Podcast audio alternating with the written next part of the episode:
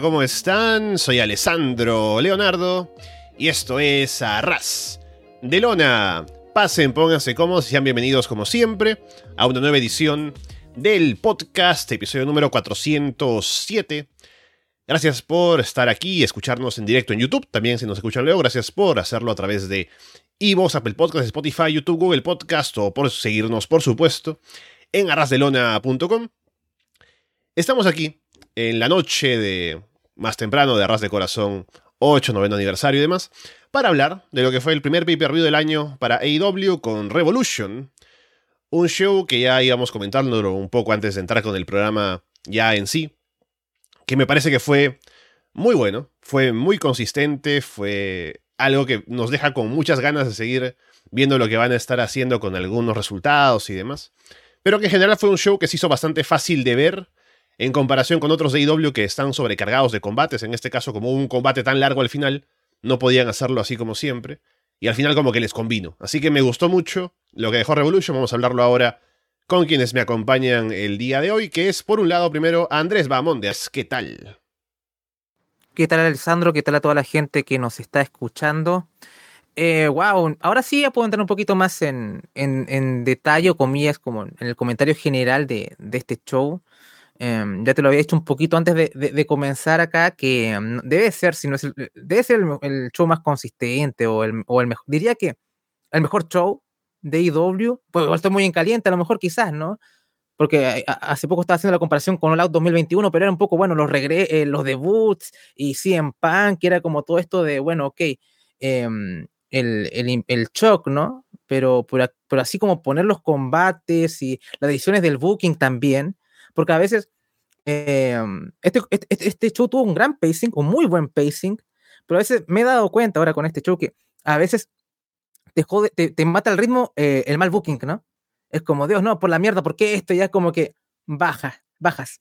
Em, lo digo porque uno reseña otras cosas. Eh, y acá, bueno, notas que cuando está más o menos en paz con el booking y sin relleno y vamos al hueso, eh, a pesar de que la duración del show ha sido tal como todas, todos los pay-per-views de AEW, eh, me sentí, lo sentí mucho más ligero. Eh, por otro lado, creo que también podemos sacar una cosa limpia también, ¿no? Yo creo que la cantidad de combates es la que deberían, debería ir Tony, ¿no? Después, porque si esto, el main event, si el main event hubiera sido algo de, de 20, 30 minutos en vez de, de un Iron Man, hubiéramos terminado en poco más de tres horas, ¿no? Y contentísimos. Así que siento que ojalá que, que Tony aprenda de este show y diga, bueno, ok, esta es la cantidad de combates que podríamos tener y reducir un poco el metraje, ¿no? O sea, eh, sería, sería bueno. Pero yo quedé muy contento. Hay un par de cosas que hay que comentar, a ver si es que nos gustaron más o menos, pero muy redondo debe ser, si es que no es el mejor pay-per-view de IW en su corta historia, por ahí va, va este, compitiendo muy cerca. Y también contamos hoy con la presencia de Fede From Hell. Fede, ¿qué tal? Hola, muy buenas. Bueno, contento de estar trasnochando y luchando contra el sueño y, todo lo que ha sido este maratónico día, pero que lo amerita, porque fue un eventazo. Eh, hay un montón de cosas para hablar, ya las iremos viendo en detalle, pero creo que eso, que va a dar que va a dar bastante tema, incluso nos vamos a quedar cortos hoy. Pase lo que pase, a la hora que terminemos, creo que la semana que viene, ustedes en, en Florida, en Florida Vice, en. Sí. Y bueno, en todo, en el directo, en todo vamos a seguir hablando de esto porque pasaron muchas cosas. Bien. Vamos entonces con el show. eh, para organizarnos, que vaya Fede primero, luego Andrés, así vamos comentando cada cosa. Empezando con. Bueno, en el pre-show hubo solamente un combate. Que yo en la previa puse que habían dos, porque en Wikipedia me decían eso, pero al final no. Fue solamente Mara Briscoe y los Lucha Brothers contra Varsity Athletes y Airi Daivari. Penta se distrae con Mark Sterling, los Hills aprovechan para atacar, dominan a Penta, Phoenix hace el comeback. Woods lanza a Phoenix en un Brainbuster con giro hacia una esquina. Phoenix le aplica una super huracán run a Nis, que no queda muy bien. Hacen una torre en una esquina, golpean a Mark con un objeto en la cara a espaldas del referee. Nis y Woods rematan con su finisher, pero cuenten dos. Mark termina aplicándole el Froggy Bow a Daivari y se lleva la victoria. Bueno, estuvo entretenido, ¿no? Para abrir el show, más o menos lo que esperábamos. Lo que sí, hablando del, del pre-show, no me gustó este formato, ¿no? Que es parecido al de WWE. Y no como venían haciendo en el Elite, que eran tres combates por lo general, una cosa así. Que era como más entretenido, porque bueno, acá vengo a ver luchitas.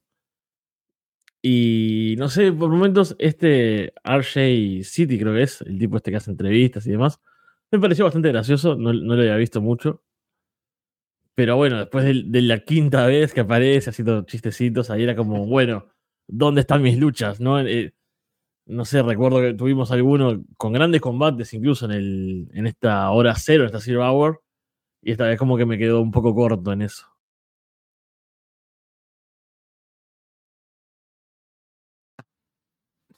Eh, ¿Sabes qué? Yo difiero un poco con, con Fede con respecto al formato del pre-show. A mí me gustó. Em, por ejemplo, ya, que, no, que- no quería evitar la comparación, ¿no? Pero por ejemplo, lo que hace WWE es poner una mesa de, comillas, expertos y empiezan a comentar quién va a ganar. Eso me patea mucho los juegos.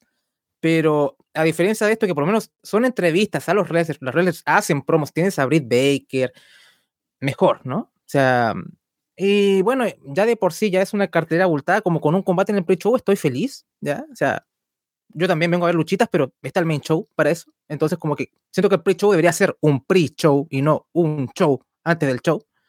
Al menos yo lo veo así. Entonces, que estén ahí entrevistas con los wrestlers me parece mucho mejor.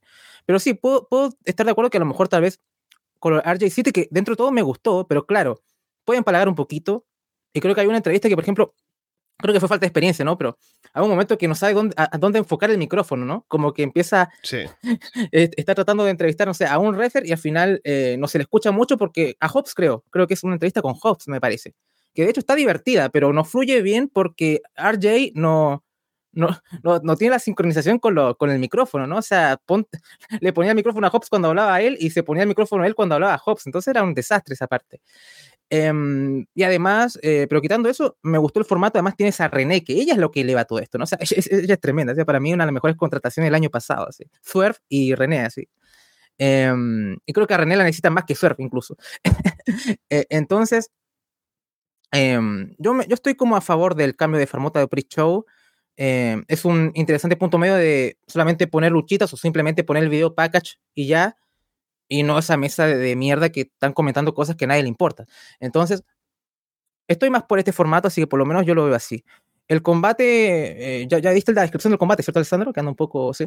Em, creo que fue, entre- fue entretenido, era lo que más o menos esperábamos, ¿no? O sea, fue bastante dinámico.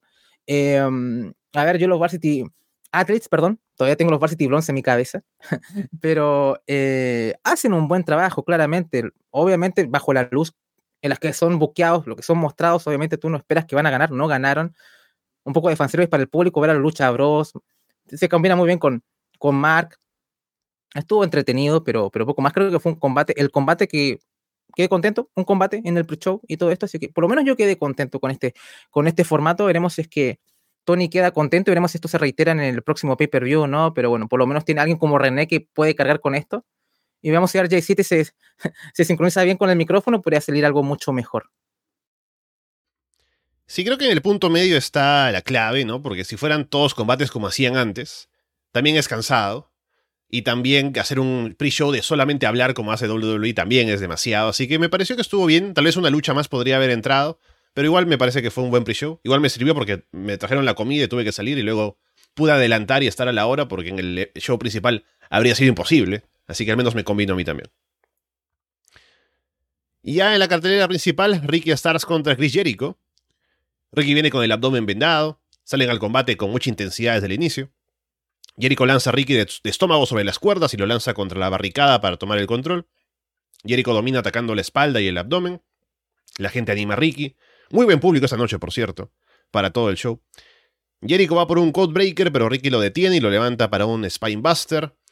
Ricky va por el Spear, pero Jericho lo atrapa con un Codebreaker. Ricky luego evita un salto de Jericho y aplica el Spear, pero cuenta en dos. Jericho aplica las Walls of Jericho. Ricky lo voltea con un single leg Boston Crab. Sammy Guevara aparece, pero Action Andretti lo detiene. La referee se distrae con lo que va pasando afuera. Jericho golpea a Ricky en el abdomen con el bate. Jericho va por el Judas Effect, pero Ricky lo bloquea con el brazo, así nada más, como si fuera Bruce Lee. Y luego Ricky golpea a Jericho y remata con el Rochambeau para llevarse la victoria. Bueno, creo que estuvo muy bueno el opener. Me. No diría que me sorprendió porque creo que iba a ser un buen combate, pero tuvo como grandes momentos, ¿no? El, el Cold Breaker para revertir el Spear o, el, o ese bloqueo final ahí del, del Judas Effect que fue como. Oh, ganó como, como con cierta épica. Que aparte me comí la, la, idea de que, bueno, iba a terminar con trampa. Ya estaba enojado, ¿no? O sea, cuando veo a Sammy Guevara, veo el bate, el golpe, digo, no, no puede ser. Imaginen, esto va a un otro nuevo combate, dos meses más de rivalidad. Después lo que habíamos hablado de temprano, ¿no? Como que estábamos un poco cansados en general. Pero no, gran final, termina Ricky ahí por todo lo alto. Y bueno, a ver qué le depara los próximos meses a Starks. Pero me pareció que fue un, una gran forma de empezar, como decías, el público también muy over. Bueno, es que Starks es genial y levanta también mucho a la gente. Y fue un combate como ideal para eso, ¿no? Con, esos momentos, como, como te decía, un par, ¿no? Que capaz que son los que hacen explotar también y, y generan como esa, esa reacción, ¿no? A ver, sí. A ver, el primer, mejor que el primer combate, ya, ya le habíamos hablado en la previa que se sentía un primer capítulo, pero con un resultado que tal vez no debe haber sido así. Tal vez debe haber ganado Jericho, qué sé yo. Pero claro, el, el, el, fue una, creo que una cosa buena de esta pay también fue muy bien formulada en, los órdenes de los combates también. Eh, eh, creo que todo fue muy bien medido. Y eh, la gente estaba como bien arriba y eso ayuda, ¿no? Yo creo que este combate hubiese sufrido mucho si hubiera estado a la mitad de la cartelera o, más arriba eh, por la pobreza de la construcción, o sea, no la pobreza de la construcción, sino la, ejecución de la, construcción de esta rivalidad. Eh, o sea, hubo muy buenos spots. Eh, en este caso, hubieron momentos más memorables que en el, en el, en el primer combate, ¿no? O sea, sobre todo queda en la memoria ese, bloqueo del US Effect que nunca habíamos visto como que alguien que fuese directamente a bloquear ese ataque. Entonces, como que la gente reacciona, ¿no? Entonces, como que en verdad el, el final es, eh, es, es, genial y es redondo, es como lo que decíamos en la previa. Tenía que ganar Starks. Eh, también me gustó el recurso de que apareciera Guevara, eh, porque estaba molesto cuando entra Guevara. Esto no, es, no, no, están baneados estos tipos, ¿por qué hacen esto? Y claro, es para que empieces a, a temer, ¿no? O sea, como que llega Andretti y ya, ok, bloquea y la cosa queda hasta ahí. Entonces, hay momentos que también están muy bien medidos. El, quien produjo este combate creo que también fue muy inteligente en esto, ¿no? O sea, como que eh, hacen el amague de romper las reglas, pero no lo hacen, eh, para que te cause una especie de impresión, una falsa sensación de inseguridad, y de pronto ves que a pesar de la, de la trampa, eh, llega Ricky y al final termina venciendo, entonces creo que, que, creo que fue un buen combate y estuvo muy bien, muy bien hilado, así que muy feliz, espero que esto sea el final, yo creo que Khan con sus errores también escucha a su público, así que creo que ya no debería seguir con esto y veremos qué pasa con, con Ricky en el futuro a mediano plazo o corto plazo. Así que creo que me voy contento. La incógnita creo que es Andretti, ¿no? O sea, como que, ¿qué va a pasar con él? Eh, entonces ahí está el, miedo, ¿no? Porque la EA es, son mucha gente. Andretti solamente uno. ¿Van a querer seguir con esto? Espero que no, ya ganó Stacks dos veces. Entonces, tengo ese pequeño miedo. El factor Andretti es lo que me tiene un poco dudando. Pero bueno, veremos qué pasa en, en Dynamite la próxima semana, porque espero que Rick Starks eh, termine con, con, este asunto, con, con la JS, pero puede que Andretti aún siga ahí y lamentablemente el tipo van a estar aliados eventualmente. Entonces, eh, veremos cómo lo bordan. Sí, con lo protegido que tiene Jericho su Judas Effect, que haya estado dispuesto a hacer un spot final con Ricky bloqueándolo directamente para ganarle así, limpio. habla de que le tiene bastante fe a Ricky, de que, o sea, como para ponerlo over así, ¿no? Y espero que aprovechen esto ahora también con este impulso que tiene de haber ganado a Jericho, para que siga creciendo, a ver qué es lo siguiente para él, porque ya venía muy bien del combate con MGF de antes, así que veremos qué es lo siguiente para él, que debería ser ya lejos de Jericho, y a ver cómo se acomoda todo con la JS también.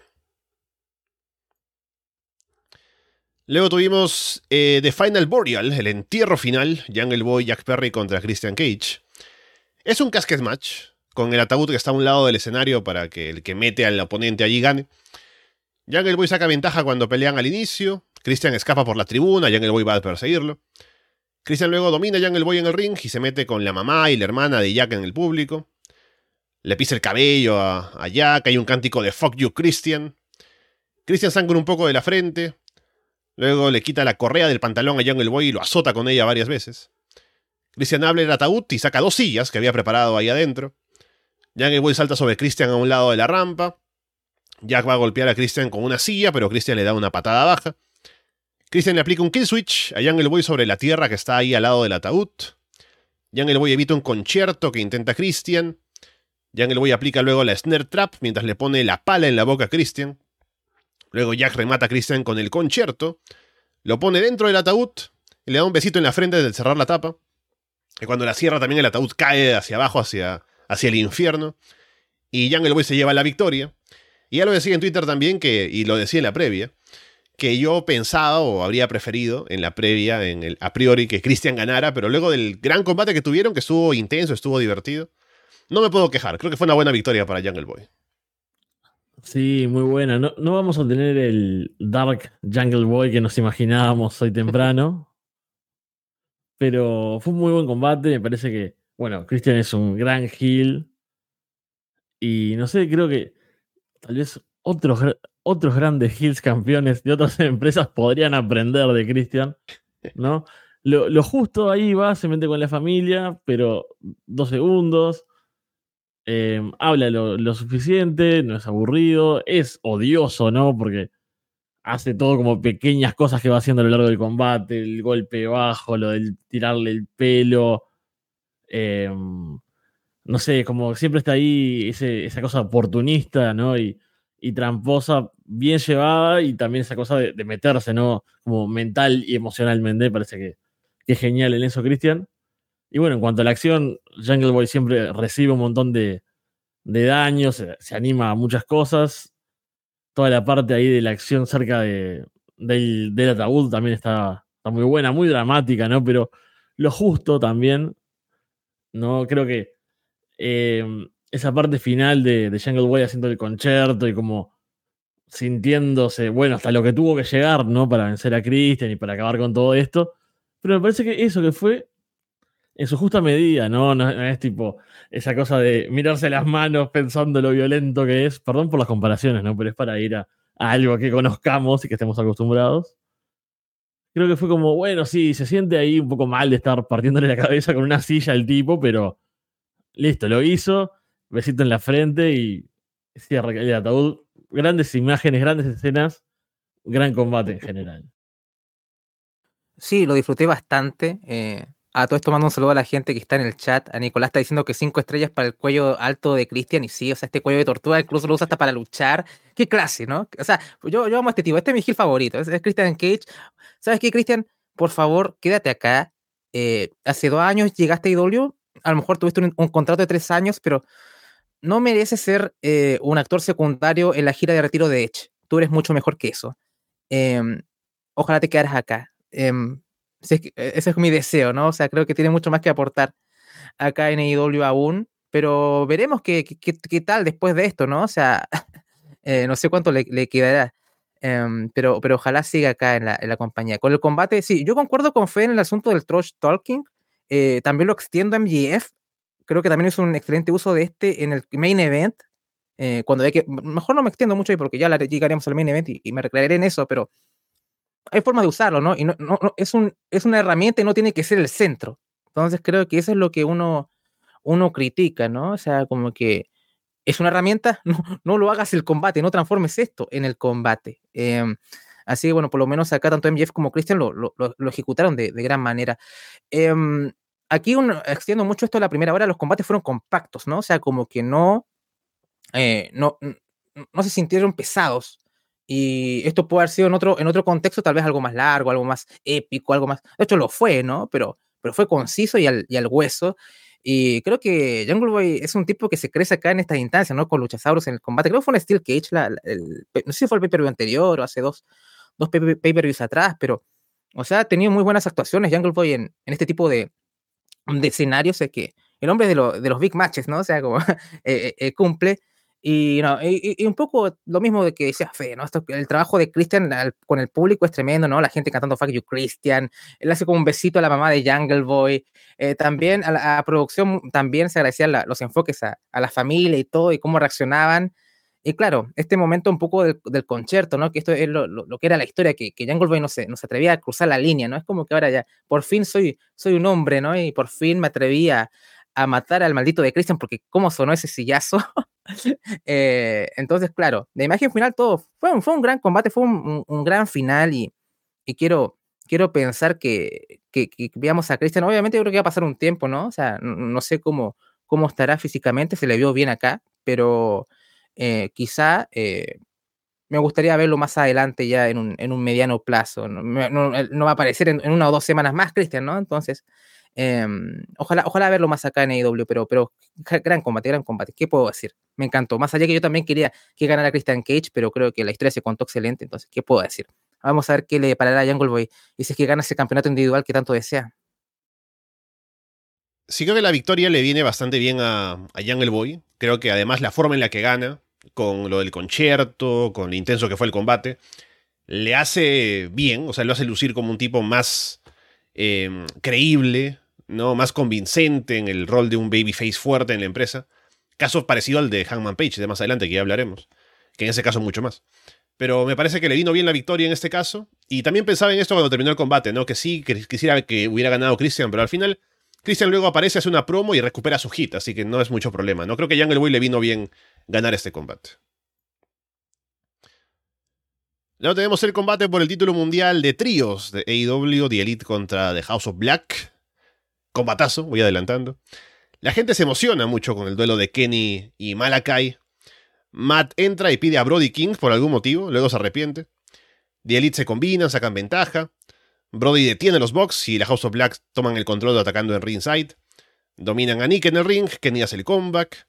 Kenny y Malakai quedan cara a cara otra vez, se tumban con rodillazos. Julia Hart se para en el filo del ring para distraer a Kenny.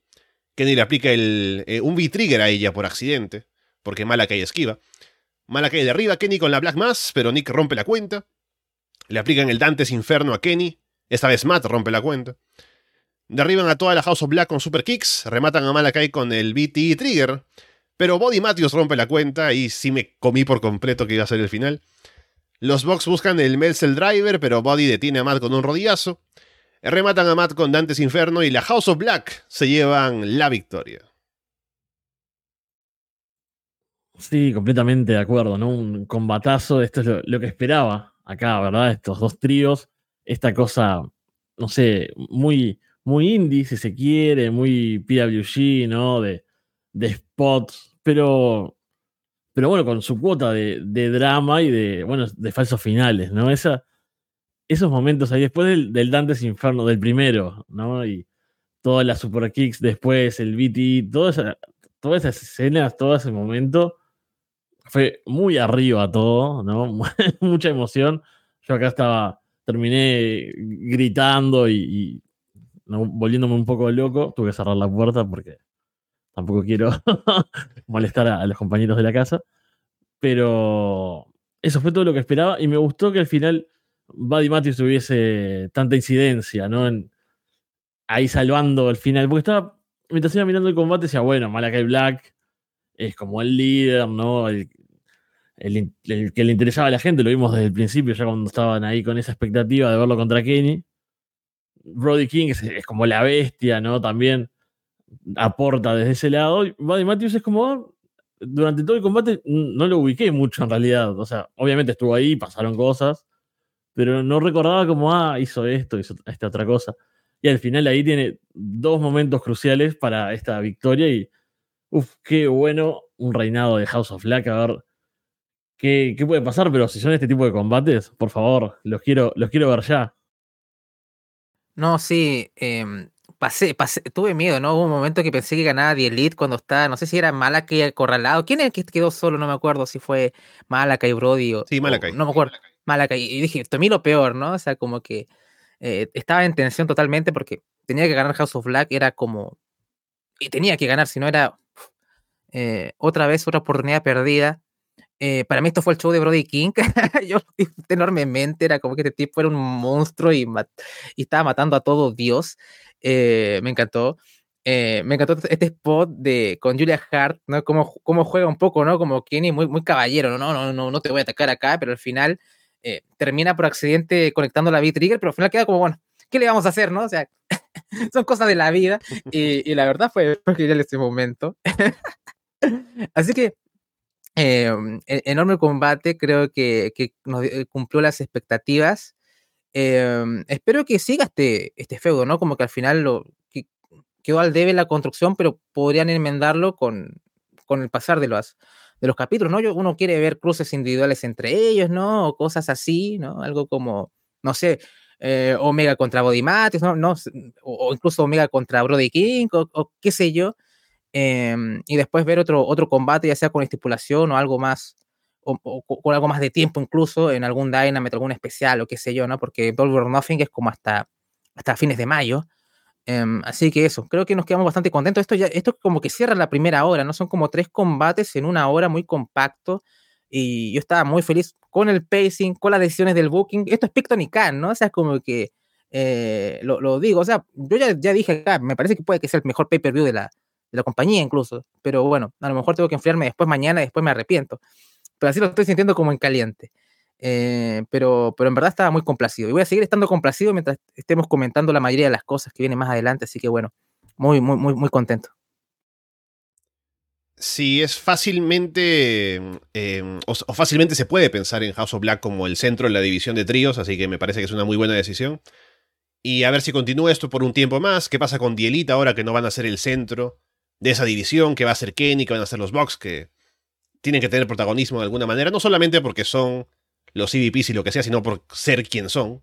Entonces algo se le tendrá que buscar a ellos para que hagan, pero poner over a House of Black me parece que fue la decisión más que correcta. Combate por el título femenino mundial de AEW, Jamie Hater contra Ruby Soho y Saraya. Ruby salta en una dropkick desde, eh, sobre Saraya desde el filo de ring hacia afuera, cayendo duramente en el piso. Las tres se van a pelear entre el público. Jamie lanza a Saraya en un suplex sobre el filo de ring. Ruby se cuelga de la espalda de Jamie en un sleeper hold. Y Jamie igual se pone a intercambiar golpes con Saraya mientras carga con Ruby atrás. Jamie las lanza a ambas en un doble suplex. Jamie y Ruby golpean a Saraya, que intenta detenerlas, pero la siguen golpeando. Saraya le aplica el PTO a Ruby. Jamie rompe la llave con un lariat. Saraya luego le aplica el Rampage a Jamie, pero Britt distrae al referee para que no cuente. Ruby le aplica el Destination Unknown a Saraya, pero Jamie rompe la cuenta. Jamie y Ruby van buscando coberturas al final. Jamie termina atrapando a Ruby en posición de crucifix para la cuenta de 3 y la victoria. A ver, hablemos del combate primero, Fede. Bien, e- eso estaba esperando a ver hasta dónde llegábamos.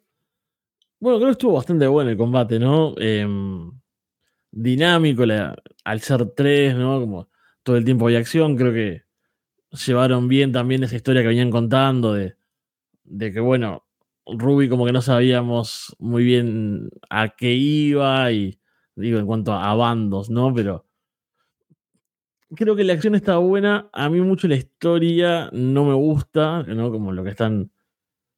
La entiendo, ¿no? Este tema de como, ah, las chicas WWE o, ese estilo, ¿no? Como Saraya y, y Tony Storm. El momento de, de Saraya diciendo, deténganse y gritando es como, uff, me, trajo flashes de Vietnam, ¿no? Como, que entiendo que es parte de la historia, entiendo que es la idea, pero bueno, no me gusta.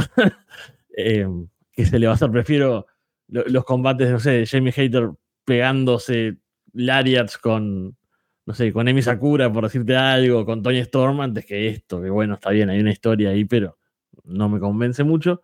Y también que haya intervenciones, que se paren de un lado del ring, se pare del otro Britt Baker, que Tony Storm. Como, uff, bueno, quiero ver golpes y, y llaves y cosas.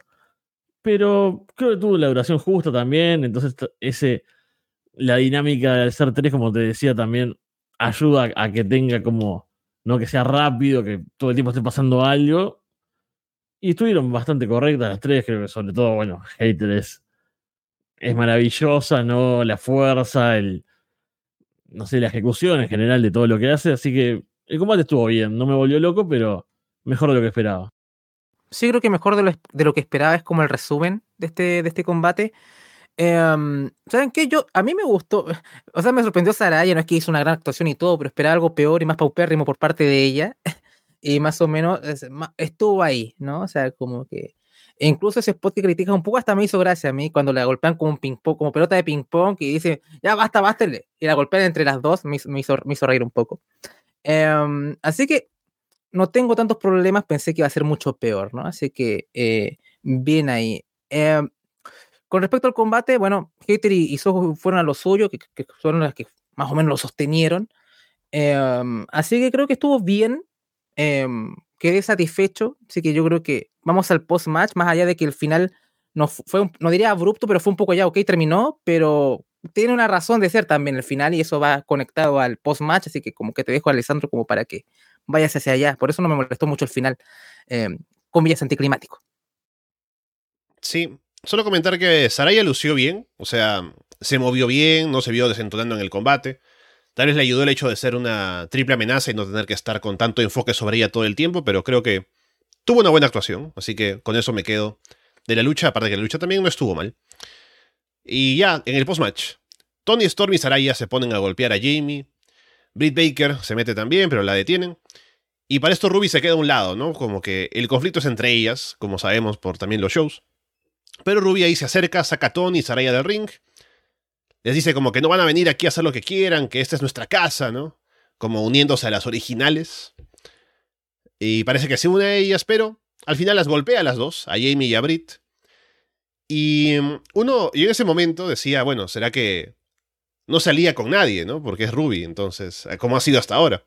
Pero no, le pasan el spray, Saraya y Tony, y Ruby les pinta la L, ¿no? Se une ahora a, a Tony y Saraya, así que, no sé, ahora son las outsiders, ¿no? Son como leía por ahí el NWWEO, ¿no? Y ahora están ahí contra las originales, con Ruby Soho.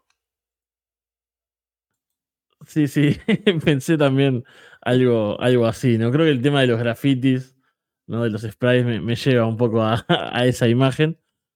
Me sorprendió y tal cual me pasó lo mismo cuando Ruby ataca a, a Brit y Jamie. Dije, bueno, ahora suben las otras dos, también las ataca y se va ahí como rebelde, ¿no? Y punk que es. Pero bueno, no. se queda en el equipo este. Lo que también nos abre la posibilidad de que Brit y Jamie consigan una tercera integrante para su grupo y veamos cómo se desarrolla esto. Eso me parece también algo interesante. Pues ahora también va a haber otros combates, ¿no? Creo que Brit, Ruby, ¿no? Hay como otras dinámicas que se pueden dar. Y bueno, esperar a, la tercera, que no sé quién puede ser, alguien nuevo, alguien ya del roster. Eso es como que lo más interesante que, deja el post-match para mí, más allá de, la alianza en sí y cómo se dio el turn, digamos. A mí en lo personal sí me gustó el turn. Eh, es un poco, creo que Soho no, no está teniendo tanta reacción quizá, o también tiene que ver con que Hater está muy over también, ¿no? Entonces es un poco, bueno, tal vez tiene mucho más que hacer e, con, con las chicas outsiders o la sexta WWE, como lo quieran llamar. Así que lo encontré un, buen movimiento. Em, a ver quiénes son las, o sea, las chicas que podrían conseguir, ¿no? Las originales. Hay anda riesgo por ahí pululando, podrían estar, estar chida también. Eh, o sea, campeonas que han sido campeonas y que han tratado de construir esta división femenina, ¿no? O sea, como que hasta me gustaría que fuese como todo el linaje del, como del campeonato femenino de IW de, las, de la casa que estén ahí, ¿no? O sea, hasta yo metería a ir Cargill al cuento incluso, pero porque a veces como ahí Cargill hasta, hasta, se, ve un poco babyface, a veces que llega con la hija, gana, ¿no? Y ¿por qué no? Total.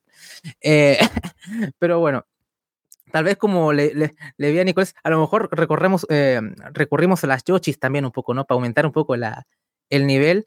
Pero por lo menos si, si fuese así, que, que sea Chida o, Rijo, que son como eh, eh, Yochis que están más en la retina de la gente que ve el o sea, que ve el programa semana a semana, ¿no? O sea, como que se ponga Yuka Sakazaki, a lo mejor la gente que ve ahí el, show es como, bueno, la vi hace como dos años o la vi hace como seis meses. Eh, entonces, por ahí, ¿no? Veremos cómo, cómo lo juegan. Eh, pero más allá de la, lamentablemente, no muy buena ejecución, a mí la idea me gusta, ¿no? O sea, como que está bueno que leen un poquito la, la, eh, sean, un poco más ambiciosos con, la división o hacer algo como que, incluya más chicas. Y el problema es que no se traduce en el tiempo en pantalla, ¿no? Hace una historia que como que pinta hacer algo grande, pero al final lo ocupa el mismo espacio en tiempo en pantalla, entonces es un poco bueno.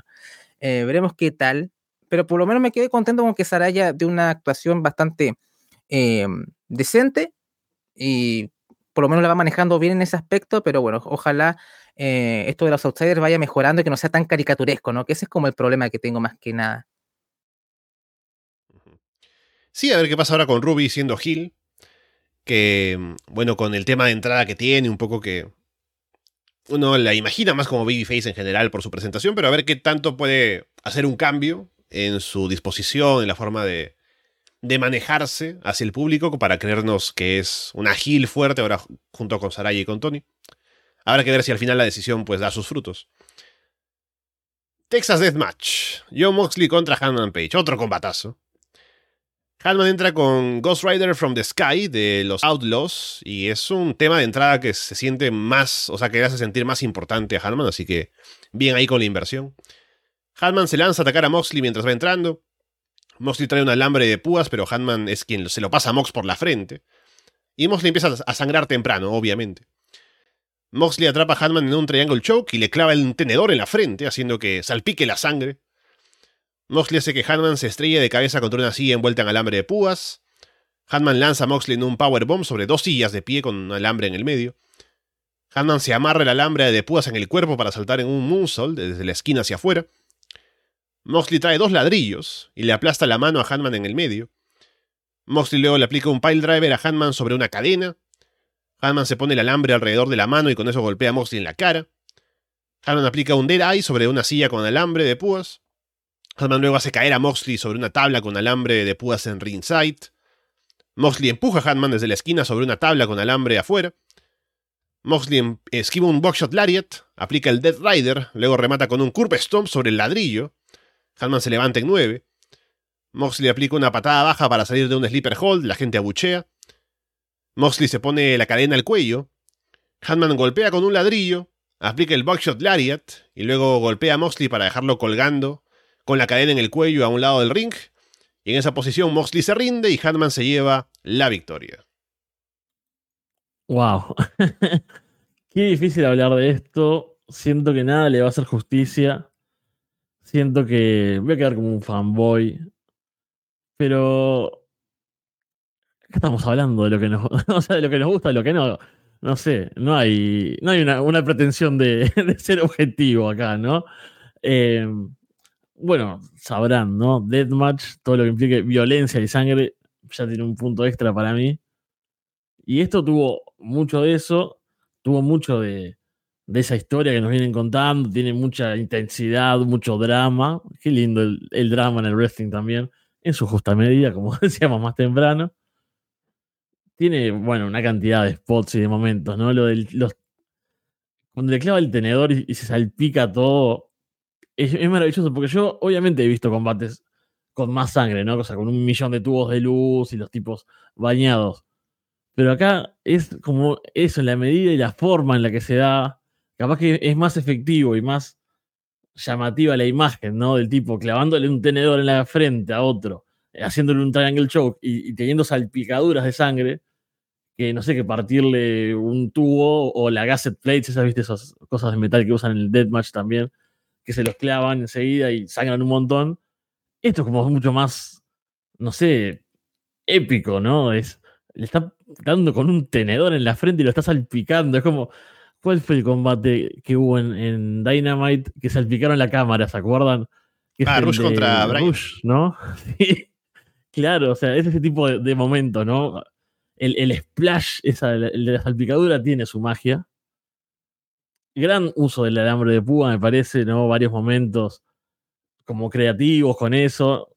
También como el, bueno, llevar, el hacerse daño incluso a uno mismo, ¿no? Que Hangman Page se lo pone alrededor para tirarse.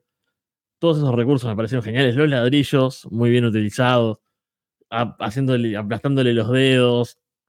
Eso fue buenísimo. Porque aparte, eso, me gusta que no siempre el deathmatch tiene que ser con eh, solo cosas que te hagan sangrar y que sean tan dañinas, sino que esto es visualmente también interesante. O sea, que te aplasten los dedos con un ladrillo es horrible. Seguramente nunca me pasó. Que te peguen un ladrillazo también es efectivo. Vas a acordar, creo que lo, hablamos en aquel programa, ¿te acordás de Underground? Oh. había un combate en Freedoms que, usaba muchos bloques, ¿no? Sí, es uno de los mejores deathmatch de aquel año. Y también tiene como otra magia ese tipo de, violencia. Creo que este combate tuvo mucho de eso. Y bueno, el final con Moxley rindiéndose es una imagen impresionante que, que no me la esperaba. yo cuando terminé de ver este combate dije que qué bueno que Fede va a comentar esto con nosotros, ¿no? Porque o sea, tenemos un deathmatch aquí en condiciones. Em, y yo qué más puedo agregar sobre, sobre esto. Creo que lo que cuando yo vi esto dije, wow, ¿cómo van a superar esto después? Después, de, para mí, en mi opinión, después lo superan con el main event. Esta es mi, mi personal opinión. Eh, pero es que esto es el payoff ideal para toda esta rivalidad, ¿no? O sea, es como que cuando yo vi esta, eh, eh, leí esta estipulación, pensé que era simplemente como una especie de no DQ, una cosa muy gimmick, pero en verdad era como un last man standing slash submission match, ¿no? O sea, o pierdes si es que estás a la cuenta de 10, o sea, como un, last man standing, o por sumisión, que fue como el final, que, que como terminó el combate en sí. O sea, el final es definitivo, o sea, uno doblega al otro, o sea, al nivel de, que no se levante o al nivel de que lo hace rendir, ¿no? Em, así que creo que fue la estipulación totalmente correcta y adecuada para este combate. Aún sigo pensando que el tercer match no debió existir y este debe haber sido como el tercero en el pay-per-view.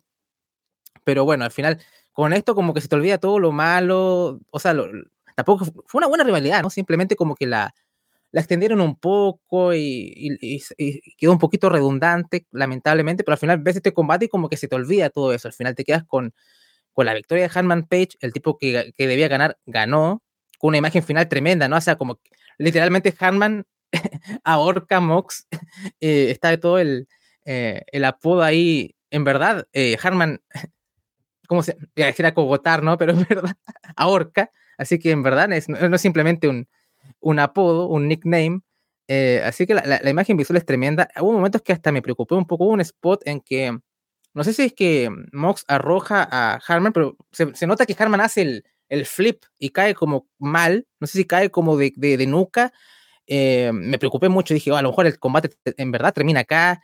Eh, después vi otra vez la repetición desde otro ángulo y fue menos serio de lo que pensaba, así que bueno, después vi que, que Harman empezó a luchar y con, energía y todo, y ahí me solté de nuevo. Así que estuvo un poquito peligroso ahí, pero no, o sea, fue, fue, tremendo los spots, el ritmo, el pacing, eh, todo lo visual también, o sea, como que eh, yo, yo, yo, no he visto tanto de, de, matches de Moxley en CCW, ¿no? No sé si, si, este será su magnum opus, pero creo que este es un buen ejemplo de, de llevar un deathmatch al mainstream, ¿no? O sea, como que eh, definitivamente eh, como un final de rivalidad, como algo que se sienta un, un, final de, de, un capítulo, de un libro, del libro de Hobbes, no, pero un verdadero, un verdadero cierre Así que por lo menos quedé muy, muy contento y dije, bueno, esto, esto va a ser insuperable. Para mí, mi opinión, al final el main event lo terminó superando, pero o sea, esto está peleando ahí para Match of the Night eh, tranquilamente. O sea, si alguien me dice que este fue el mejor combate, no, no se lo voy a discutir tampoco, pero, pero gran, gran, gran combate. Sí, algo que me pasó con este combate me pareció muy curioso. Y otra vez haciendo la comparación con WWE, pero no con malas intenciones, solamente para decirles qué me pareció hay un momento en que la gente pide mesas, ¿no? Porque esto pasa mucho en WWE también y en WWE también ha pasado. Que mm, en WWE, ¿no? Si tienes un combate que es no descalificación, que es eh, Extreme Rules o lo que sea, es un combate de spots, ¿no? Que van a caer sobre una mesa, van a romper alguna cosa, van a usar algún objeto, ¿no? No es como que un combate sangriento a muerte como si es en AEW, porque el estilo o tipo de producto que os ofrecen en las empresas es distinto, ¿no?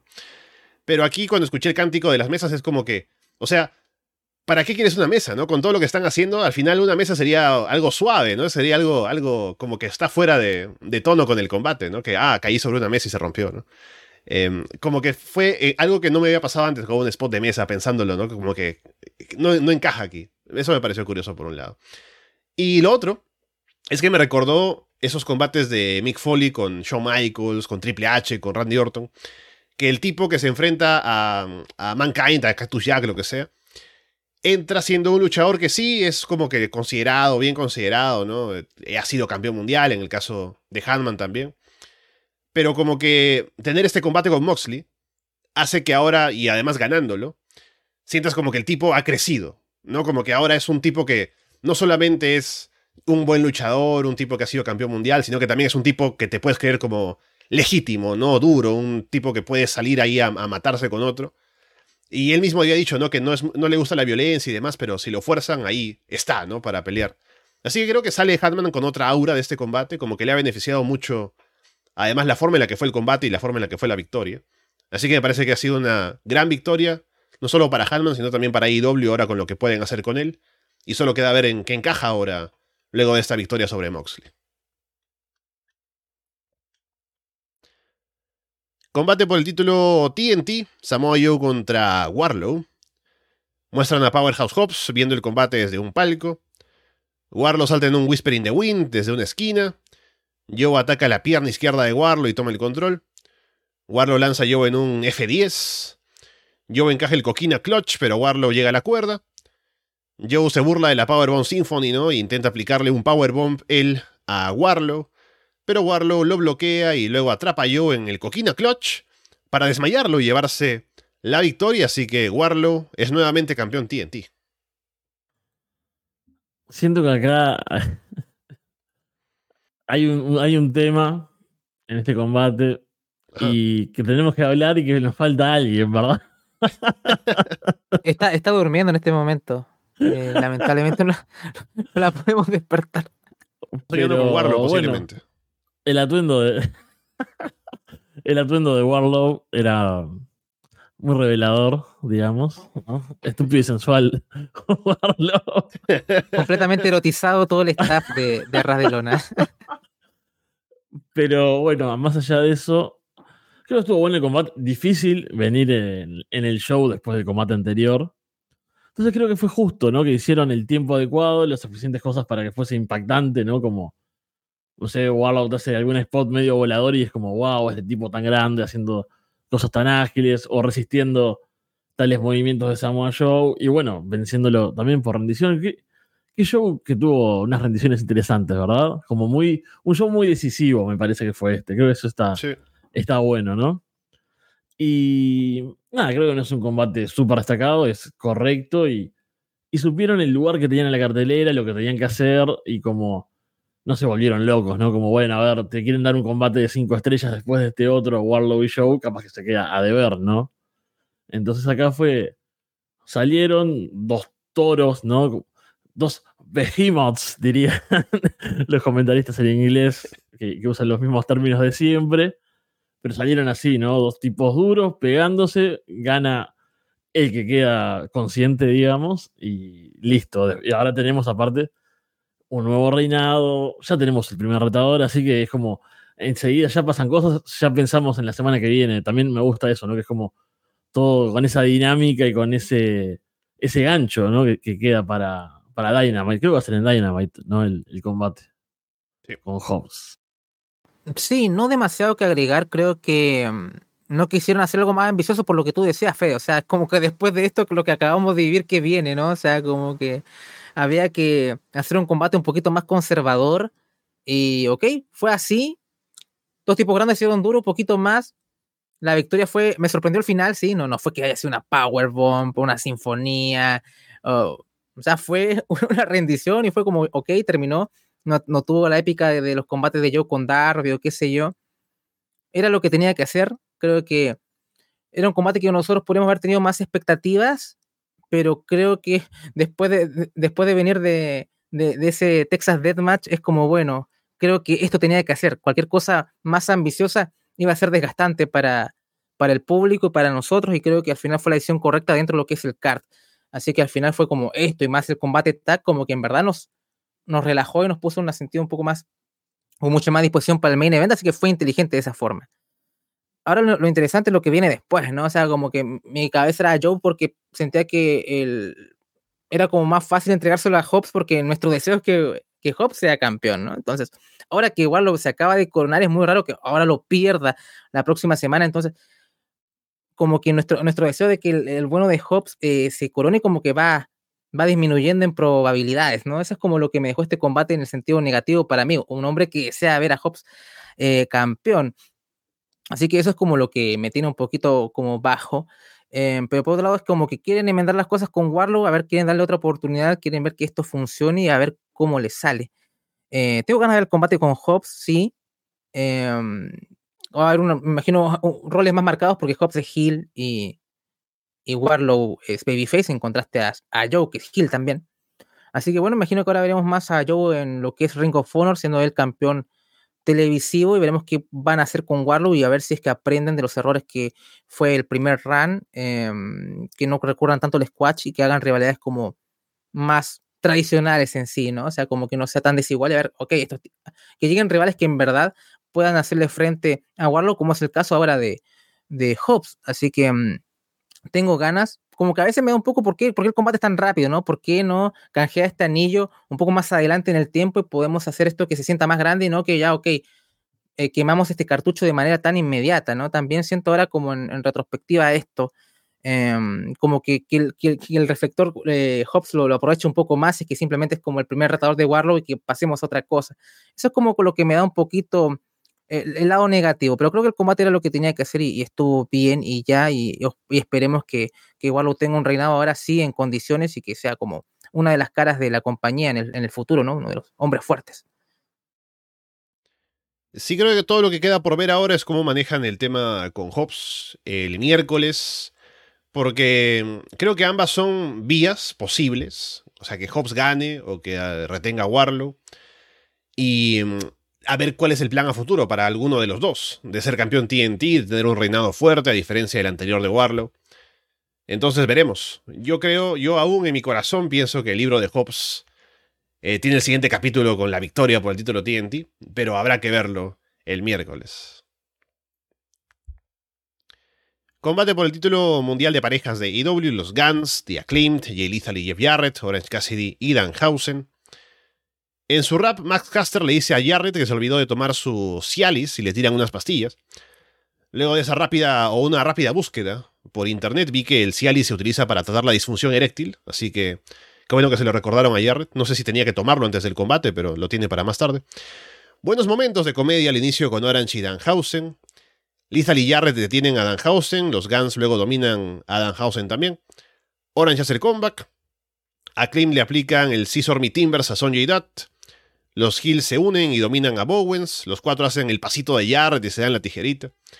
Caster hace el comeback. Los Guns traicionan a Lethal y Jarrett. Satnam Singh lo saca del ring. Danhausen encara a Satnam. Orange le aplica ahí un Orange Punch. Danhausen un golpe bajo. Billy Gunn entra a aplicar un Faymaster. Los Guns le aplican golpes bajos a su padre. Caster le aplica el Mic Drop a Austin, pero Colton rompe la cuenta. Caster intenta golpear a Jarrett con la guitarra, pero la referee se lo quita. Lethal golpea a Caster con el globo de oro. Jarrett remata con el stroke y ahí mi corazón se detiene. Cubre Jarrett, pero cuenten dos. Los Guns terminan aplicando el finisher, que es el eh, 310 to Yuma, a Danhausen, que es básicamente como un 3D parecido.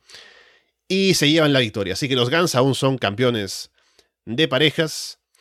Y bueno, mencionar de una vez que luego del combate hay una entrevista con René y dicen que son el mejor equipo del mundo. Aparecen FTR, para mm, ahí atacar los Guns y parece que ya tenemos claro que vuelven FTR a AEW para retar por el título de parejas. Bueno, fue muy divertido, creo, el combate, ¿no? Bien ubicado en la cartelera, bien de duración. Hoy cuando hablábamos en la previa, yo decía que bueno, cuando pensaba en un combate de cuatro parejas me imaginaba algo más loco, más Spotfest, más PWG, y eso lo tuvimos en el combate de tríos, ¿no? Qué tonto Fede hoy temprano pensando en eso. Y ahora, cuando vi este combate en este lugar, después de lo que ya había pasado, dije, ah, bueno, fue una buena idea, estuvo divertido. también la duración justa, el momento justo, después de, después de lo que ya habíamos tenido más temprano, antes de lo que vamos a tener en el evento principal. Me dio gracia, los momentos de comedia fueron efectivos, por lo menos me hicieron reír. Eh, algo que nos falta comentar, el, atuendo de los Guns al entrar, de Colton sobre todo, ¿no? Maravilloso. Creo que podría competir con, con los, estos de, NXT, como son... Eh, Pretty Deadly. Esos. Paulina también hizo el mismo alcance cuando estábamos viendo el show, era como, ok, aquí está, llegó Pretty Deadly, em, pero sí, sí. Em, Fabuloso. Bueno, sigue. Pero no, eso creo que fue, fue muy divertido. El, falso final ahí con Jeff Jarrett fue como. Em, eh, los universos, ¿no? Como, como el Doctor Strange veía todas las posibilidades de, lo horrible que, se, nos abrían ante nosotros, pero al final no retuvieron los Guns. Y bueno, tenemos este post-match, eh, que era lo esperable, ¿no? El regreso de FTR, que, era, que pensábamos que incluso pueden haber sido parte de este combate, ya vemos por qué no. Vienen a por, a por los títulos, seguramente se los lleven, ¿no? Porque no los veo perdiendo con, con los Guns ahí. Así que, eso, todo correcto, todo divertido y más gancho, ¿no? Para lo que se viene en, en, el Elite en general. Sí, yo más que, que, dar un demasiado agregado es como me, hizo mucha gracia lo, eh, cuando terminó el combate, la reacción cero, cuando los Guns eh, retuvieron, porque ni siquiera buchearon en ese momento, fue como simplemente indiferencia, o sea, como que la verdad hasta me dio un poco de, pena, pero no es culpa de ellos, o sea, no, no, no, debieron haberle dado los campeonatos en primer lugar, ¿no? O sea, con el post-match nos dejan claro que simplemente era para hacer la transición para que lo tuviesen FTR, imagino, ¿no? No querían dañar a FTR quitándole los campeonatos a The su acto más sober.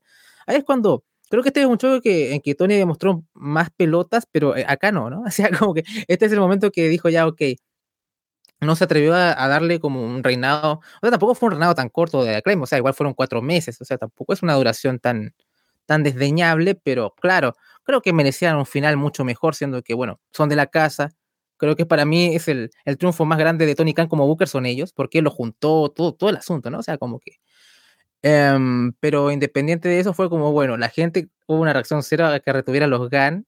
Em, yendo más al combate, sí, creo que la comida fue efectiva. A mí me gusta todo lo que es Satnam Singh y, el momento con Billy Gunn me hizo mucho reír, ¿no? Ese Famous era un poco medio, medio no tan efectivo, pero como que en el contexto de este combate, en el, en el tono de este combate, como que hasta funcionó, ¿no? Y de pronto empieza a hacer el, la señal de DX y todo, que ya en WWE me tiene un poco enfermo.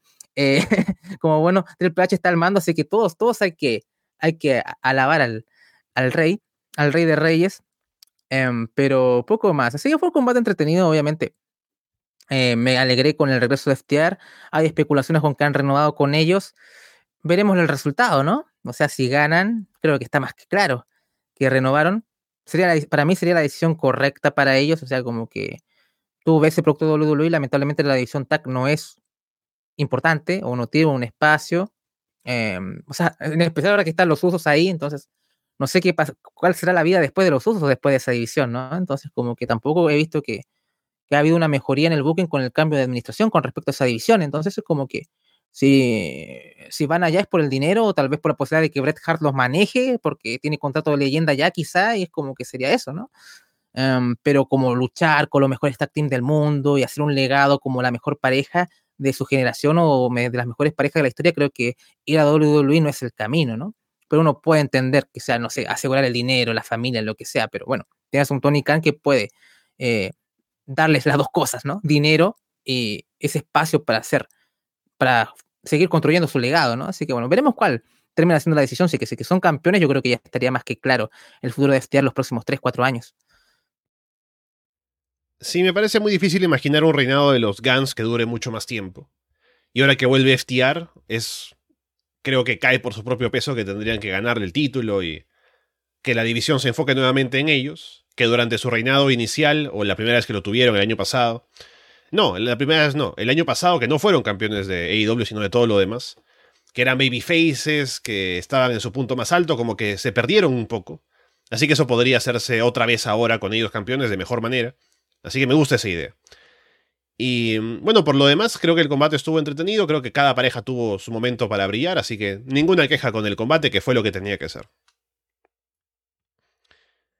Ahora sí, Main Event, título mundial de AEW, Iron Man Match de 60 minutos, MBF contra Brian Danielson.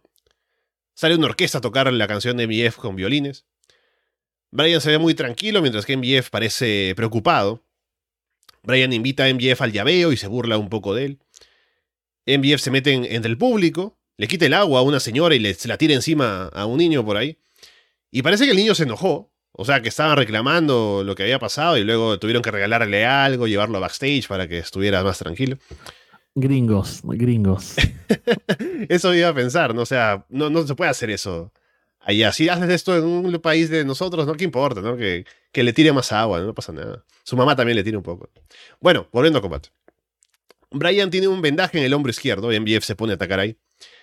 Brian salta en un tope hacia afuera, pero MJF lo lanza de hombro contra la barricada. Brian lanza a MJF en un Sunset Free Power Bomb desde una esquina. MJF saca a Brian del ring con una super kick y hace la pose de Shawn Michaels. MJF lanza a Brian en un driver que se ve muy duro, ahí cayendo casi de cabeza. Giran buscando varias coberturas por bastante tiempo. Ambos quedan tumbados luego de intercambiar lariats. Brian se levanta y aplica una Buisaku para ganar el primer punto. Brian va por otro rodillazo, pero MJF se desploma para evitarlo. MJF aplica un golpe bajo, así que pierde otra vez por descalificación, pero con eso llega a cubrir dos veces seguidas. Así que empata el combate a 2 a 2. Brian se concentra en atacar la, rodilla izquierda de MJF. MJF pone a Brian sobre la mesa de la campana y salta con un elbow drop desde la tercera cuerda. MJF luego lanza a Brian en un Tombstone Pile Driver sobre lo que queda de la mesa. Brian sangra de la frente, MJF aprieta más para que salga más sangre. MJF remata a Brian en el ring con un Hit Seeker y gana un punto más. MJF domina, insulta a Brian, se mete con sus hijos, hablándole a la cámara. Brian aplica un Diving Headbutt. MJF empieza a sangrar, supuestamente por el choque de cabezas, y sangra bastante. Sangra más que Moxley y Hatman que estuvieron en un deathmatch. Brian aplica una Buisaku Ni y encaja el Regal Stretch para someter y empatar el marcador cuando quedan 10 minutos de combate. MBF va cambiando sus llaves para evitar que Brian llegue a la cuerda. Este spot es, hermoso porque eh, va por una llave primero, ¿no? Al brazo lastimado, luego como que Brian se mueve, pero va cambiando así para evitar que se acerque a la cuerda, ¿no? Como hace Samoa Joe a veces también. Y Brian por fin llega solo con un pie para romper la llave. Y la gente reacciona mucho con ese spot. O sea, reacciona con un spot de llaves y wrestling, ¿no? Me emociona. Anuncian que faltan 5 minutos y sube la intensidad del combate. MJF toma agua durante varios momentos de la lucha y hay un cántico de H2O, que seguramente a Fede le habrá gustado. MJF aplica un Tombstone Pile Driver desde la segunda cuerda, pero se lastima la rodilla. Brian agarra un single leg Boston Crab a falta de un minuto. Y así la gente emocionada a ver si se rinde MJF. Termina el tiempo, suena la campana y recién ahí se rinde, o sea que no fue, no, no vale para un punto más para Brian. Se declara empate y inicialmente que MJF retiene el título. La gente no queda contenta con esa decisión. Los médicos entran a atender a, ambos, Brian se levanta, como que pide que pase algo más, ¿no? Tony Giovanni se acerca al ring para anunciar que el combate va a continuar a muerte súbita. Así que se reinicia la lucha, MJF se molesta, empuja al referee, el referee lo empuja de vuelta, Brian cubre, cuenta en dos. MBF aplica un golpe bajo, cubre sujetando la truza, cuenta en dos. MBF intenta golpear con el anillo, pero Brian lo atrapa con una Poison Rana. Brian remata con una Wisakuni, pero MBF sobrevive. Brian tiene la single Boston Crab otra vez. MBF llega a la cuerda, pero tapea también para engañar a Brian. Y eso que Brian habla con el referee. MBF consigue el tanque de oxígeno que habían traído los médicos cuando había terminado la lucha. El referee no lo ve y Brian se acerca para que MBF lo golpee en el filo de ring con ese tanque de oxígeno. Luego MBF encaja la level lock. Brian aguanta, parece que se va a levantar, pero se termina desvaneciendo y rindiendo. Así que MJF se lleva la victoria en un hermoso combate. Eh, estoy como con el combate de Moxley Page, ¿no? Creo que es muy difícil hablar de esto sin fliparse, básicamente, ¿no? Sin que suene exagerado. Pero cuántas cosas. Eh, a ver, es un combate de más de una hora. fue entretenido, ¿no? Que lo estábamos viendo, no sé qué hora eran en sus países, pero acá eran la una y pico de la mañana y, y llevábamos tres horas y pico de show y la verdad no se sintió pesado nunca. La primera caída creo que es a los 30 minutos más o menos, ¿no? Una cosa así. Y tiene un, es un increscendo constante, ¿no? Y cuando te das cuenta que quedan 10 minutos, es como, ¿qué? ¿Cómo pasaron 50? ¿En qué momento pasaron 50 minutos? Tiene una cantidad de recursos, no sé, vos lo fuiste diciendo, tendría que haberlos anotado porque tiene tantas cosas para comentar que realmente creo que nos van a quedar afuera. Nos juntamos en una semana y podemos volver a hablar de cosas que nos van a quedar, seguro. Eh, esto de que no haya descanso entre las cuentas me pareció que estuvo bueno y nos da ese momento del golpe bajo y los dos pins enseguida que hace, que hace MJF. Estuvo bueno, súper heal, ¿no? Súper eh, hábil en eso. En general, la performance de MJF es el mejor combate que, le he visto, seguro. Que el mejor combate que ha tenido. No creo que haya tenido un combate así en ninguna indie antes, ni, bueno, sin dudas en, en Elite, no. Eh, por todo, porque por técnica, por drama, por la historia que contó, lo que hablábamos más temprano, Andrés también decía, que seguramente como vas a comentar un poco más, lo del trash talking, ¿no? Acá, también lo, justo y necesario para que sea odioso, para que sea parte del personaje, pero para que no sea pesado, ¿no? No es... Y duró una hora, o sea, imagínate las chances que tuvo de haber hablado, de estar ahí mirando la cámara y diciéndole a Danielson, te odio, tú tienes una familia perfecta y yo no voy a tomar pastillas porque esto es lo único. Ay, no, no hizo eso, le gritó un par de veces y miró la cámara, soy el mejor del mundo y se rió de Meltzer también en un momento, ¿no? Dice algo así como, ah, esto me va a hacer perder una estrella. o sea, pasaron tantas cosas que se hizo eh, muy llevadera la hora. Los minutos finales son realmente de infarto. Uno ve el público aparte y se siente más metido también. Es como, bueno, va a ganar Danielson, me voy a volver loco, me voy a levantar acá en mi casa a, buscar mi vieja camiseta del Yes, no sé dónde estará, en una caja de, esas que está por ahí atrás, debe estar. Em, empata, anuncian el resultado, ¿no? Que se queda MJF y es como, no nos van a hacer esto. Por no, no va a no puede terminar así, sería lo más anticlimático del universo muerte súbita. Y ahí, otra vez, grandes recursos. Parece que MJF va a perder porque empuja al árbitro. Pero no. Parece que va a perder porque hace trampa. Que va a ganar, perdón, porque hace trampa. No. es como, es una seguidilla de cosas que, ay, ¿no van a hacer esto? No. ¿Van a hacer esto? No. Es como, ¿qué va a pasar? Eh, realmente me, dejó como muy arriba. Pero es, es eso, me, volvió loco todo lo que metieron en el combate y no se sintió sobrecargado, que eso también parece que es tremendo mérito. No sé, no quiero hablar de, con términos así grandilocuentes porque odio eso en el wrestling, pero fue genial, o sea, fue totalmente recomendable. Si no lo han visto aún y nos están escuchando porque, uy, dura una hora y capaz que es un poco pesado, no lo es, es maravilloso y, y bueno, creo que no, no puedo decir mucho más Oh, no, esto. Yo cuando estaba viendo este. Terminando este combate, incluso antes de que terminara la hora, dije, no, esto, esto de largo es el mejor main event eh, de pay-per-view la historia de, esta compañía, la corta historia de esta compañía. Hasta cuando terminé el combate, dije, a lo mejor hasta quizás es el mejor combate de la historia de esta compañía, incluso. Hasta, y si no, está peleándolo. Aquí lo digo, eh, eh, verdad, porque al final, ¿de qué trata el wrestling? No de generar emociones. Y este combate juega con tus emociones constantemente, en especial, obviamente, en los compases finales.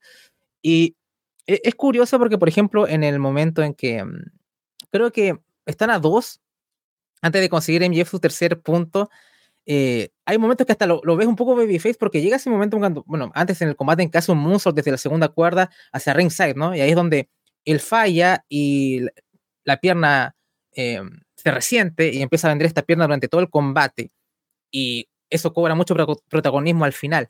Cuando llegas, llegas a, eh, cuando empatan, ¿no? Cuando hace esta, esta genialidad de hacerlo las dos cuentas, cuando hace, creo que el golpe bajo, ¿no? Ahí es cuando aprovecha y hace los, em, los dos pines y empata de inmediato, porque bueno, DQ, punto para Danielson, pero con los dos pins empata y al final queda como con la ventaja psicológica.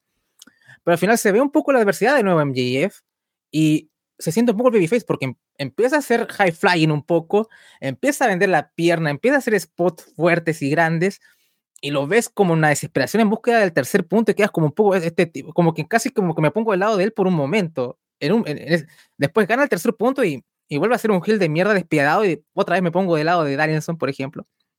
Y me, me, me llamó mucho la atención porque lo estaba viendo como algo negativo por ese momento. ¿Por, por, por qué es como, por qué MJF está enfrentando esta adversidad y de, desesperarse tanto por ese tercer punto? Tal vez debería estar yo del lado de, de Danielson, pero apenas, apenas logra ese tercer punto, cambian de nuevo los roles en mi, en mi percepción y es como, bueno, otra vez MJF este, este hijo de puta, ¿no? Un poco, perdonen la, la expresión. Eh, bueno, yendo ya como los compases finales, ¿no? Es esto. Aquí es donde empiezan a jugar con nuestras emociones porque hay, es un, no es el back and forth, pero es un ida y vuelta hay un momento que en verdad creo que va a ganar Danielson es cuando el referee nota que tiene el anillo en MJF y se lo quita. Yo digo, no, aquí, para mí esto fue como, oh, porque siempre gana con el anillo casi siempre, ¿no? Es como que sientes, aquí puede ganar, aquí puede ganar Danielson, ¿no? Y al final no termina siendo así, ¿no? Hay un momento en que recibe el ataque del, tanque de oxígeno, ¿no? Que en verdad es como que en verdad es donde, donde gana MGF, pero cuando lo, pone en la, en la level lock, eh, eh, Danielson empieza a hacer así, ¿no? Empieza como a, ponerle huevo, ¿no? Y la gente empieza a cantar yes. Yo digo, no, esto es imposible. Danielson va a ganar, ¿no? O sea, como que aquí ya estoy como en, el anime, ¿no? O sea, como que eh, suena el temita del opening acá y vamos a ganar. Y no, de pronto desfallece y dijo, no, este final es genial, ¿no? Incluso aunque yo quería que ganara Danielson con toda mi fuerza, no, me, rindo ante, ante la conclusión, ¿no? Y al final creo que eh, los dos salen muy fuertes de acá, ¿no? O sea, es, es así. Eh, eh, no, no, veo que Danielson quede mermado en lo absoluto.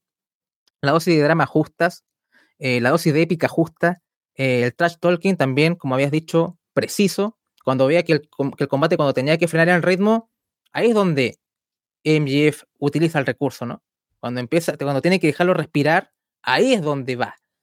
Em, así que esto fue brillante. ¿Qué más puedo decir? Em, es para mí el mejor combate de, eh, de la noche, quizás tal vez uno de los mejores combates o el mejor combate de la historia de la compañía, quizás, no sé, a lo mejor estoy muy caliente, estoy muy ahí, arriba, eh, pero no, tremendo, ¿qué? ¿Qué, más puedo decir? Eh, ojalá, ojalá, que vengan cosas muy buenas para, para ambos y, nada más, ¿no? Tremendo broche de oro para este gran show, nada más que decir. Antes que, que siga Alessandro, está bien terminar arriba y volvernos locos. Así tenemos grandes momentos como Alessandro y yo en aquel takeover de NXT completamente dementes hace un millón de años, no me acuerdo cuándo, pero está bien. Es el momento de volvernos locos y, decir, este fue el mejor combate de la historia. Tal vez mañana no pensemos lo mismo, pero hoy, hoy está bien dejarnos llevar. Y cuando dijiste recién lo de Danielson ahí reviviendo en el final, ese momento es ideal de eh, Pegasus Fantasy, eh, la versión instrumental, ¿viste? Cuando, no con la letra, es, es eso, es tal cual ese momento, maravilloso.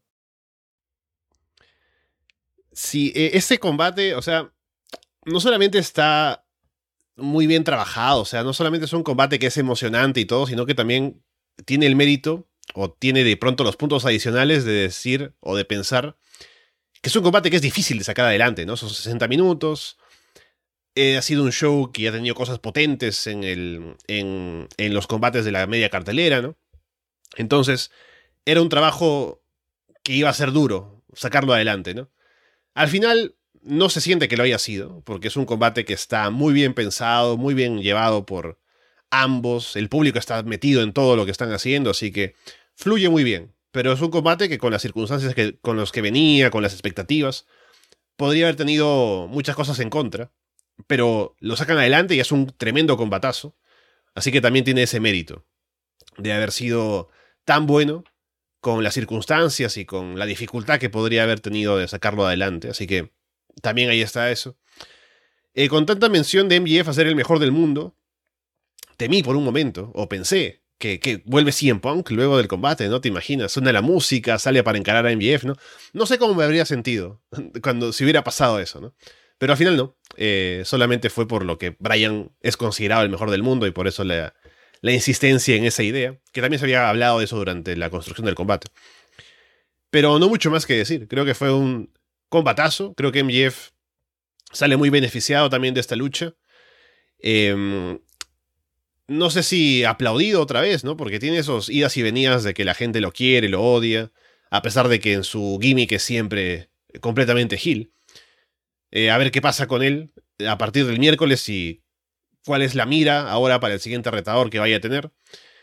Eh, lástima tal vez que Brian no haya ganado por todo lo que se, se, vendió durante el combate, pero con el combatazo que dieron es igual que lo que decíamos más temprano, ¿no? Que de pronto uno esperaba otro resultado, pero viendo lo que se hizo, es difícil poder querer quejarse de lo que, lo que nos dieron al final. Así que un combate histórico, eh, maravilloso, súper recomendable. Así sea de pronto a priori difícil decir, mírate una hora de wrestling. Esta es una hora que vale la pena verla. Por todo lo que transmite y todo lo que te hace sentir. Así que tremendo trabajo, tremendo show, tremendo combate. Eh, mucho hype para lo que viene ahora en AEW. Esto es cine, ¿no? Ahí está. Ahí está para la gente que quiere buscar el cine. Para, para Tarantino, ¿no? Le pones esta. Eh, para Scorsese le pones esta y dice, va, ahí está. Lo que he buscado toda mi vida. Bien, llegamos al final de AEW Revolution, comentándolo aquí en el post. Es bastante tarde en todos lados, así que vamos a ir cerrando ya con esto. Un gusto tenerte por acá, Fede, hablando de AEW, a ver si... Bueno, viene el fin de semana de Rosalminia ya en, en un mes, así que algo habrá que sacar, aunque también tengo algunas circunstancias en contra, pero ya iremos viendo qué pasa por ahí para ver si sale algo en Underground y por supuesto también lo que pasa con la Casa de los Horrores. Así es, se viene la, la buena temporada del wrestling independiente y un show grande ahí en un estadio que hay, que bueno, ese no nos importa tanto, pero Vamos a estar inventando algo seguramente y estaremos hablando por acá. Estuvo muy divertido tener esta jornada doble y maratónica hoy. Y bueno, Andrés, estaremos hablando en Florida Vice eh, de lo que pase luego de este show de AEW, también contigo en el Patreon en Florida 2.0 y en otros lugares seguramente nos seguiremos encontrando. Sí, ¿no? Siempre hay instancias para el encuentro. Em, sí, de seguro va a dejar mucho que hablar también eh, esta resaca de este gran show en, Dynamite y en Rampage, a ver qué pasa con Hobbs en especial es como lo que más me llama, a ver qué, cómo, lo, cómo lo juegan y, de seguro va a ser un combate muy bueno con Warlock. Tengo, tengo ganas que, ¿cómo van a ser este choque de trenes? Tengo, tengo hype.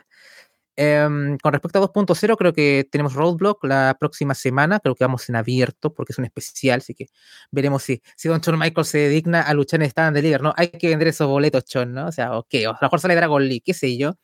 Eh, hay, hay cosas interesantes, ¿no? Hay Michael Tomura contra Roxanne Pérez. Hay, hay, hay cosas que, que, tengo ganas de ver de ese show.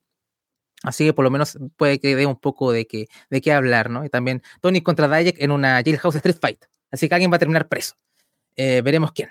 Eh, así que eso, eh, con ganas de comentar ambos shows, así que ahí nos estamos viendo tanto en Patreon como en abierto, al menos esta semana con respecto a NXT. Así que bueno, ahí estamos con Paulina allá el, probablemente el jueves. Vamos a tratar de, hacerlo rápido, no, vamos a dejar, no nos vamos a hacer esperar tanto. Esa es la idea, por lo menos la próxima semana.